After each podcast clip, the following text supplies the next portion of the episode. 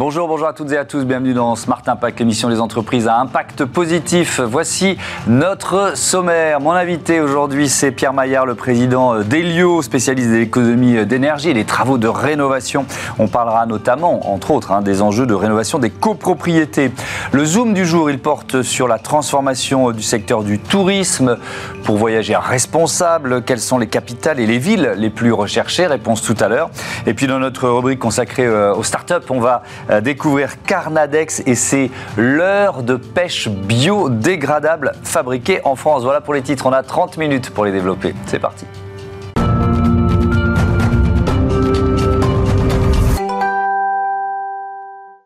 L'invité de Smart Impact, euh, c'est Pierre Maillard. Bonjour. Bonjour Thomas. Bienvenue, vous êtes le président d'Elio qu'on va présenter dans un instant. Mais je voudrais commencer par le, le secteur, la rénovation énergétique, secteur en croissance forcément poussée à la fois par les enjeux de transformation environnementale, mais aussi par le contexte euh, euh, d'inflation sur les prix de l'énergie oui, absolument. Bonjour à tous. Le secteur de la rénovation énergétique est un secteur en croissance, qui se, qui se doit être en croissance, mmh. mais qui est très lié au réglementaire au dispositif d'accompagnement financier, au dispositif d'aide, à l'évolution des prix de l'énergie, la volatilité des prix de l'énergie. Mmh. Euh, quand le prix s'envole, la seule chose à faire pour euh, maîtriser son, ses, dépenses et ses coûts, ça va être de maîtriser sa consommation énergétique. Donc de choisir entre efficacité énergétique et sobriété énergétique, qui sont mmh. deux sujets différents à bien distinguer, mais le, le marché, lui, euh, a toutes les cartes en main pour croître pendant, pendant plusieurs années, plusieurs décennies. C'est des politiques gouvernementales à bien axer mmh. pour s'assurer une stabilité de croissance et ne pas euh, rester sur un marché qui peut être opportuniste.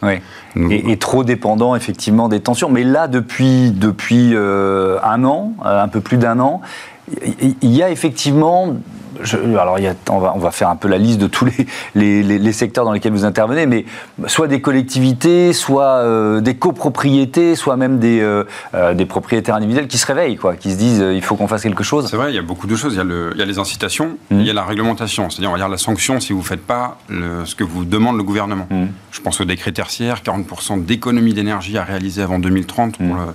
l'ensemble du secteur tertiaire. Je pense au à pas mal de, de, de grandes surfaces alimentaires ou, ou, même de tout secteur qui a, euh, qui a un parking de plus de 1500 mètres carrés sur lequel il va falloir qu'il couvre à 50% de la surface en ombrière photovoltaïque mmh. ou en, en, espace végétalisé.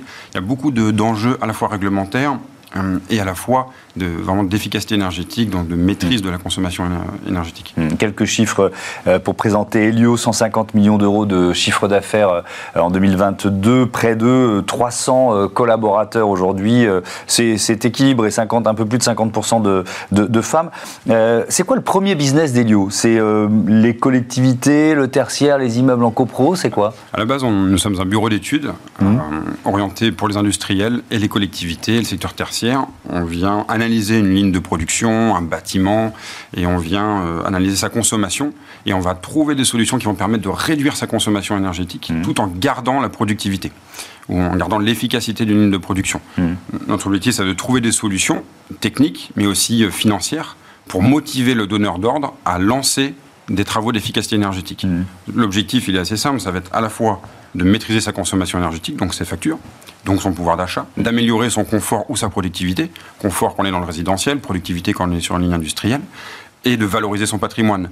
Quand vous avez rénové une, une maison ou un, une ligne industrielle, vous avez amélioré votre patrimoine, vous avez plus de valeur dessus. Donc vous avez vraiment ce triptyque-là qui est à la fois donc, le, valorisation du patrimoine, mmh. maîtrise du pouvoir d'achat réduction, réduction de la consommation d'énergie. Donc, bureau d'études, ensuite, euh, les, travaux sont faits par d'autres, hein, pour bien comprendre ce, le, ce, que sont les métiers d'Elio. oui, absolument. On va, on va préconiser des solutions, on va analyser le projet dans son ensemble, mmh. on va réfléchir, on va, aller, on va deviser, on va trouver les bons partenaires selon les, secteurs d'activité. Ça peut être très spécifique. On va aller jusqu'à la récupération de chaleur sur des systèmes frigorifiques. On va aller euh, sur de la récupération de chaleur dans les data centers. C'est l'enjeu du numérique vert. On va aller euh, travailler sur l'isolation sur d'un bâti, euh, sur la, production photovoltaïque. Donc on va analyser un projet dans son ensemble, trouver des solutions, les deviser.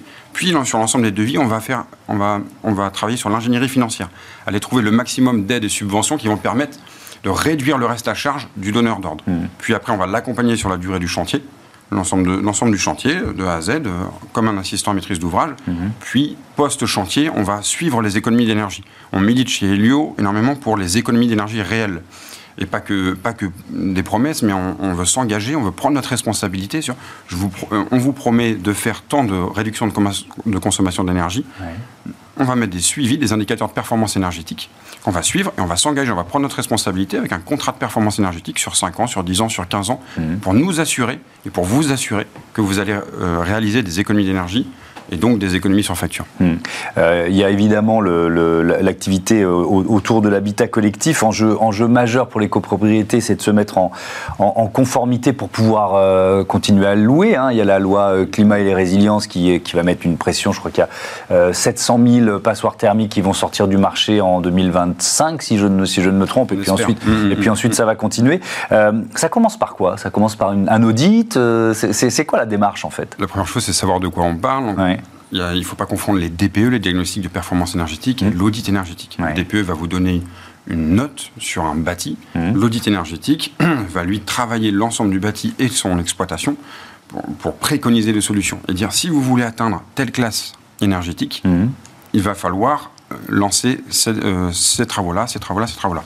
L'isolation euh, thermique par l'intérieur, l'isolation mhm. thermique par l'extérieur, des systèmes de ventilation, de VMC, de flux, changement de chaudière. Il y a différents systèmes qui vont, qui vont lister. on commence par ça pour savoir de quoi on parle. Mhm. L'audit énergétique, c'est ce qu'on préconise. Donc là, on va trouver euh, des auditeurs, on va travailler les dossiers pour après choisir avec le donneur d'ordre, avec le propriétaire, un scénario de travaux en disant est-ce que vous souhaitez réaliser 35, 40, 45, 55% d'économie d'énergie Et en fonction de ça, on va y associer des budgets, un accompagnement financier, des aides, voire porter le financement avec des partenaires bancaires pour euh, limiter le, reste à charge et surtout inciter aux travaux d'économie d'énergie. Hmm. Parce que le risque, c'est qu'il ne soit pas fait et, et, qui, y ait des, millions d'appartements qui sortent du, du, marché, en fait. Absolument. L'enjeu est colossal. Hein.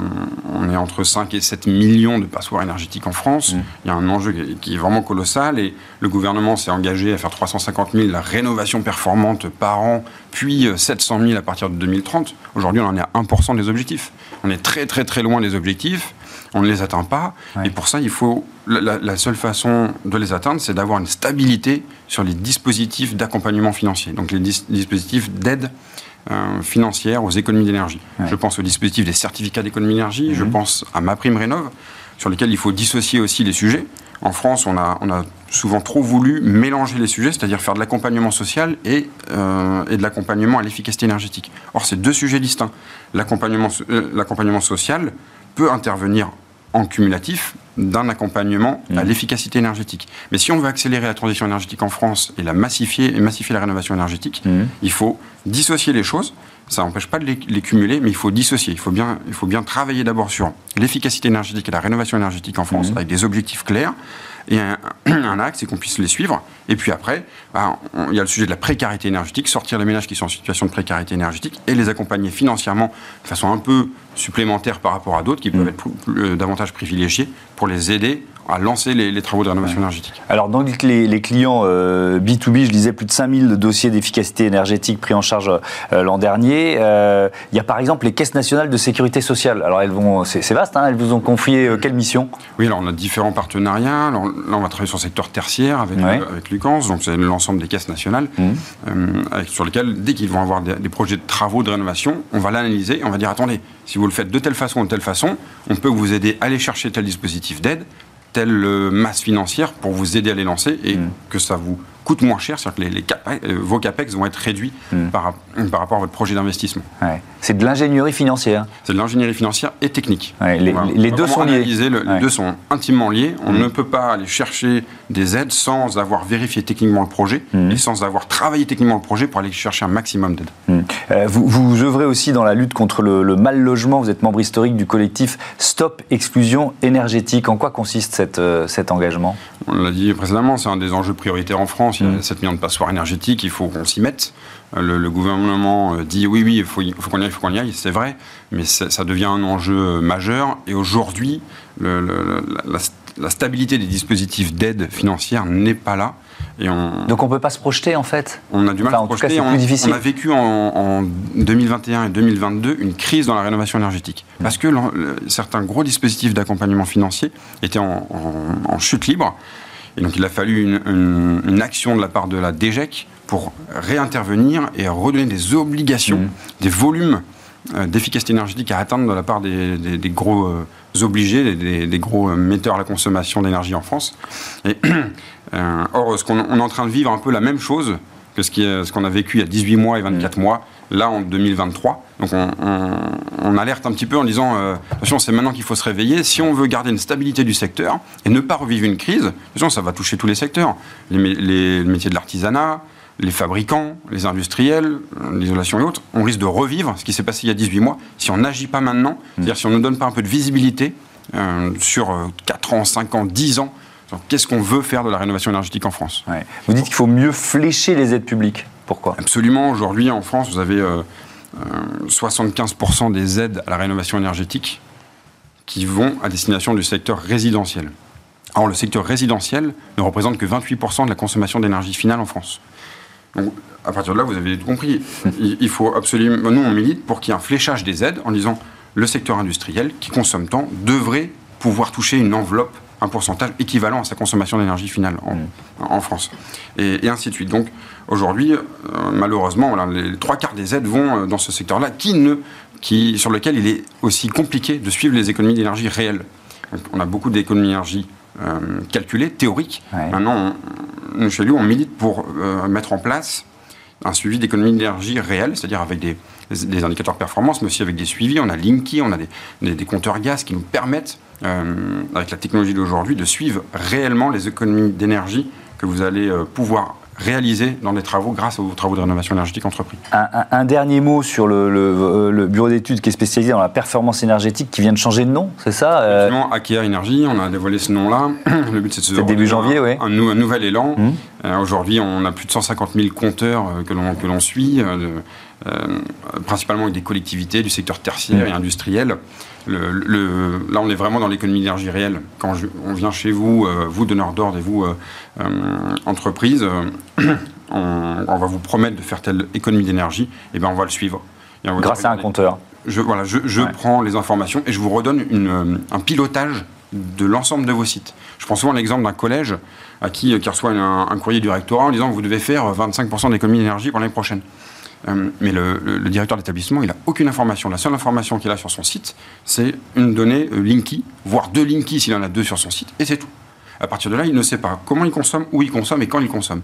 Nous, on va repiloter ça, on va mhm. mettre ça dans un logiciel et on va lui redonner un, espace, un endroit pour piloter l'ensemble de son parc. À partir de là, il va pouvoir organiser. Et juste en organisant, on se rend compte que déjà, on fait entre 20 et 25% d'économie d'énergie juste en pilotant, sans, avoir, sans même avoir lancé de travaux de rénovation.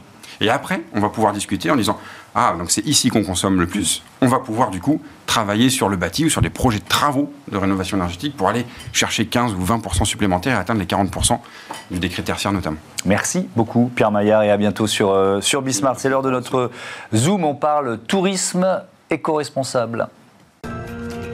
Retrouvez le débat de Smart Impact avec Veolia.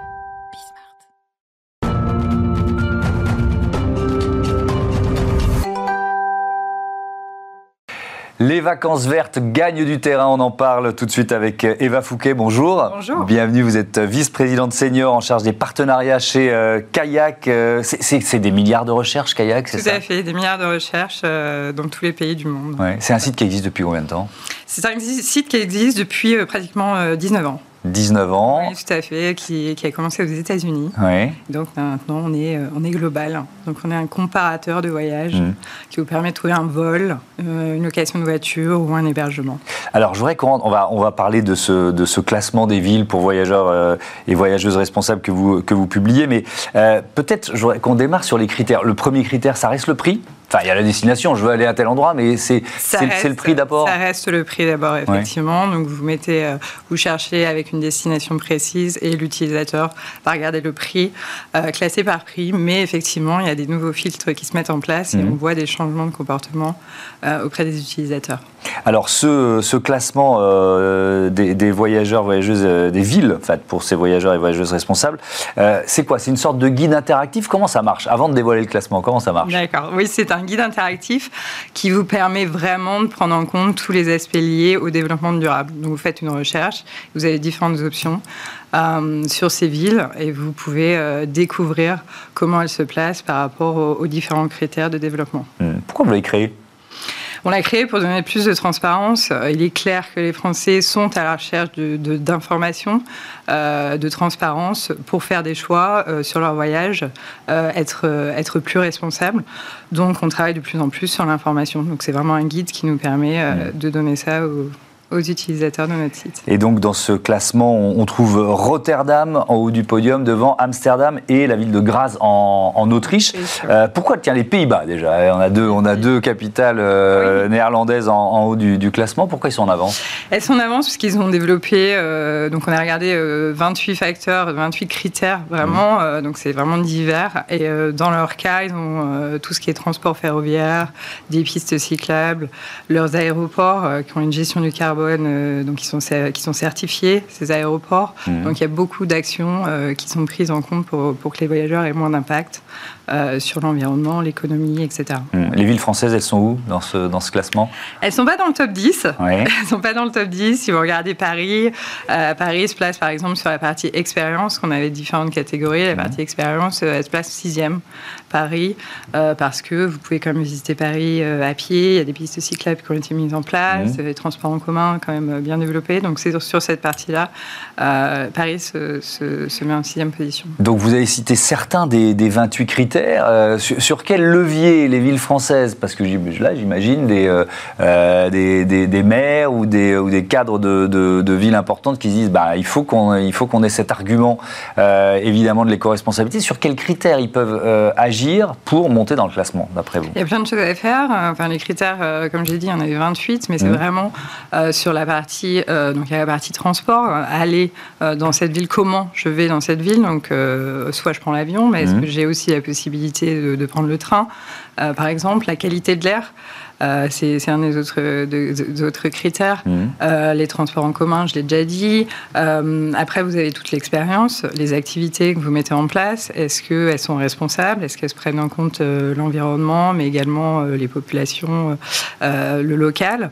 Est-ce qu'il y a des marchés? Est-ce que vous pouvez acheter des produits locaux facilement Nombre de marchés dans votre ville? Mmh. Il y a plein de choses à faire. Donc c'est pour ça qu'on a vraiment, on pense rapidement donc, aux aéroports ou à l'émission de CO2. Mmh. Mais il y a également le séjour l'hébergement, également l'hôtel, des hôtels euh, qui prennent en compte euh, également euh, le durable.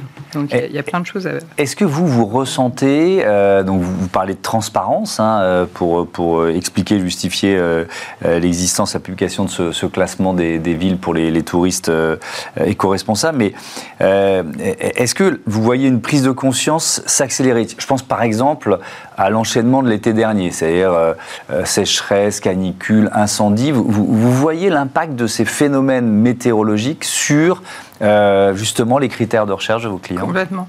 Les, les, utilisateurs sont en demande de plus en plus. On a fait une, étude récemment. 71% des Français veulent plus de transparence euh, pour, pour faire du voyage durable, mais euh, ils savent pas par où commencer. Euh, on voit vraiment une augmentation des recherches par le filtre CO2, mmh. par exemple, qui n'existait pas il y a trois ans. Euh, on voit euh, une augmentation également sur la location de voitures, donc tout ce qui est euh, éco-friendly, donc des voitures électriques, les voitures hybrides. le train, bien sûr, est utilisé de plus en plus. Donc il y a clairement une demande et euh, une réaction de la part des, utilisateurs, des voyageurs. C'est une question que vous vous posez euh, depuis combien de temps? C'est-à-dire qu'on se demande toujours qui, qui déclenche. C'est le consommateur qui fait la demande. Donc il y a un moment où un site comme Kayet se dit bah, il faut qu'on y soit. Euh, ça, vous, vous, Est-ce que vous, vous situez la bascule, je ne sais pas, il y a deux ans, il y a trois ans, il y a cinq ans, il y a dix ans? Comment Il y a plusieurs années, non? Il y, a, plus de, de trois ans maintenant qu'on réfléchit vraiment à tout ça. Après, les choses s'accélèrent. Et je pense qu'on est vraiment dans une transition aujourd'hui. On n'en est qu'au début de ce voyage, justement. Mmh. Euh, il y a un long chemin à faire, mais euh, il y a de plus en plus de choses qui sont faites par nous, euh, acteurs et voyageurs également. Et puis, il y aura des choses à faire au niveau des infrastructures. Mmh. Donc, c'est quelque chose à faire ensemble, mmh. à mettre en place ensemble. Est-ce que, alors il y a, il y a, la question de l'avion, évidemment. Vous dites le, évidemment le train euh, qu'on privilégie par rapport à l'avion. Est-ce que ça veut dire que, par exemple, l'été prochain, les Français vont faire moins de kilomètres? Pour leurs vacances, d'après vous Alors moins de kilomètres peut-être pas, mais ils vont regarder, euh, ils vont regarder un peu plus leur destination, comment mmh. ils vont consommer sur place, comment ils vont s'y rendre. Est-ce qu'ils veulent voyager en avion ou pas. Ils vont peut-être effectivement décider d'être un peu plus local ou euh, d'aller euh, à Amsterdam euh, en train. Mhm. Il y a des comportements qui ont changé de plus en plus et, nous, on se positionne dans cela en donnant plus d'informations sur le choix. Oui, mais il y a, alors il y a aussi le, ce qu'on a appelé le revenge travel, c'est-à-dire que le, le post, post-confinement, aujourd'hui, je crois que tous les pays sont ouverts. Oui. Ça y est, parce c'est quand même une sorte de ouf de soulagement pour le secteur du, du, tourisme, parce que vous voyez l'effet inverse, c'est-à-dire des, des, clients qui se disent bon, on n'a pas pu voyager pendant trois ans, donc là on y va, on y va à fond, même s'il faut aller à l'autre bout de la planète. Oui, alors clairement, les gens veulent voyager, il y a une mmh. demande, la recherche a augmenté et les, personnes voyagent, mais ils vont voyager sur euh, une fois peut-être et euh, plus longtemps. Et ça, c'est en fait un critère qu'on a pris aussi euh, euh, dans notre étude. C'est-à-dire si je vais loin, je vais pas faire trois, je vais pas faire, pardon, vous interrompre, hein. je vais pas faire trois petits week-ends, euh, un, peu un, peu dingue, où je vais prendre l'avion, faire 800 bandes, etc. En revanche, je vais faire un long et beau voyage. Exactement. Le New York pour deux jours se fait moins mmh. et se, va se faire de moins en moins. Euh, on est vraiment sur euh, du long séjour et euh, quand surtout quand c'est sur du long courrier. Mmh. Vous, proposez, vous avez évoqué ça, mais on, peut faire quoi? On peut calculer le bilan carbone de son voyage en fait sur le site? Oui, on estime le CO2 et on compare justement entre les différentes routes. Si vous voulez aller à Bangkok, on va vous dire donc il y, a des routes qui vont être plus longues, donc plus d'émissions, etc. Mmh. Selon votre classe, exact. Et effectivement, tout va changer mmh. selon votre recherche. Est-ce que alors là c'est une question beaucoup plus générale qui va au-delà de, euh, des, enjeux d'éco-responsabilité, mais euh, euh, est-ce que vous commencez à retrouver des chiffres qui sont les chiffres d'avant d'avant épidémie, d'avant Covid? Les recherches, oui sont, euh, sont vraiment proches de ce qu'on a vu en 2019, mhm. euh, de plus en plus. Et comme je vous le disais, les, les, les Français et les, dans le monde, en règle générale, les recherches sont, euh, sont de nouveau au niveau de 2019. Ben voilà, merci beaucoup d'être venu nous présenter les enjeux d'éco-responsabilité du secteur du, du, tourisme avec donc ce, ce classement des villes privilégiées par les voyageuses et voyageurs éco-responsables. Rotterdam, Amsterdam et Grasse en Autriche sur le podium. Et puis les villes françaises, elles sont euh, un peu plus loin, donc il faut s'y mettre. Merci beaucoup, à bientôt sur, euh, sur Bismart. Euh, c'est l'heure de Smart Ideas avec une start-up à l'honneur, comme tous les jours. On va parler de pêche, pêche de loisirs.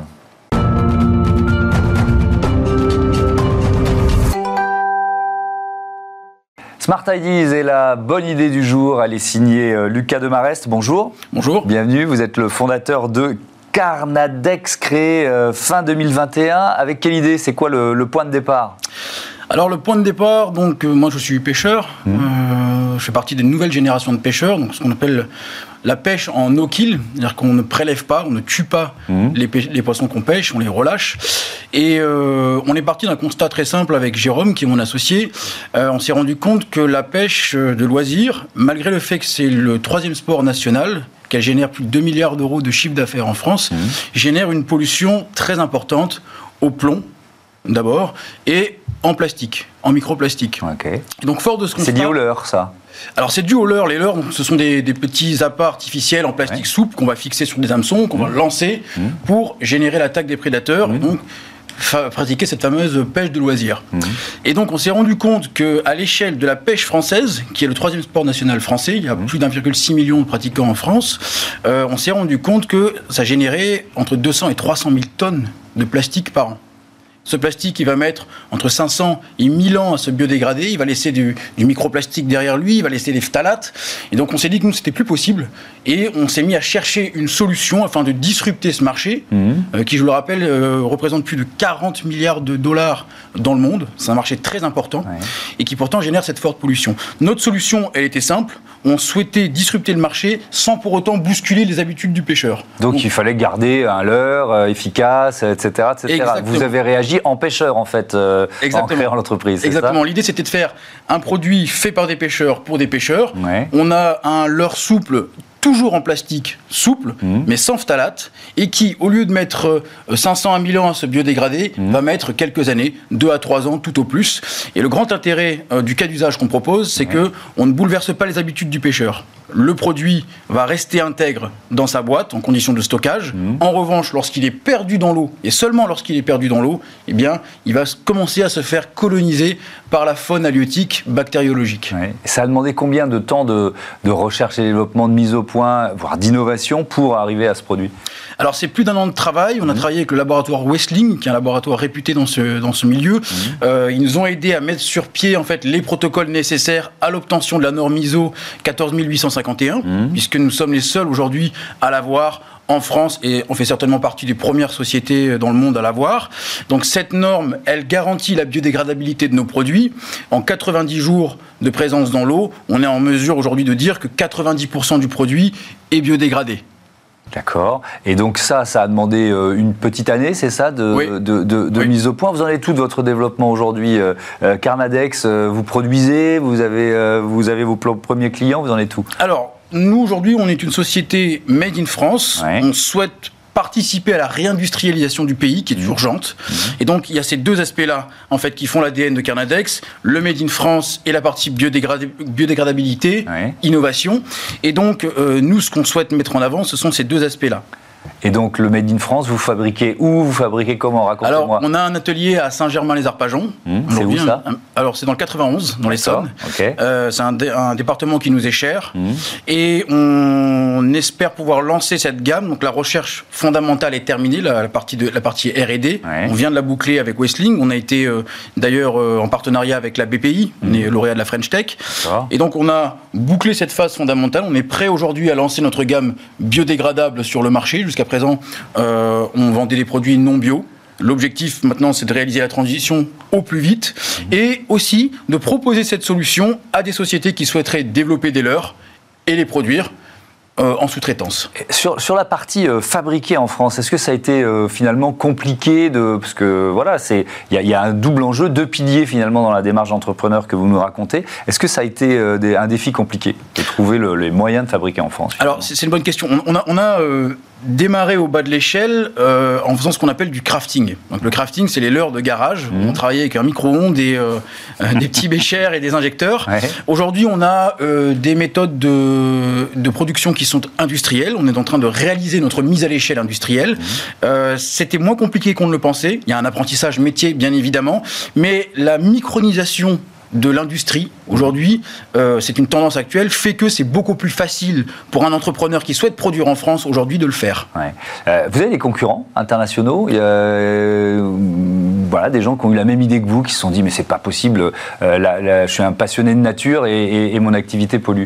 Alors, il y a des sociétés qui proposent des leurres dures. Nous, nous faisons des leurres souples. Donc, ils proposent des leurres dures en résine biosourcée. Hein, voilà, vous avez des sociétés françaises qui le font. Donc, on n'est pas les seuls à avoir eu cette idée de d'aller vers l'environnement, d'être une société à impact. En revanche, sur les leurres souples, il existe aujourd'hui très peu de solutions crédibles. Euh, on a des solutions liées à du compostable. D'accord, aux États-Unis, qui ne fonctionnent pas très bien.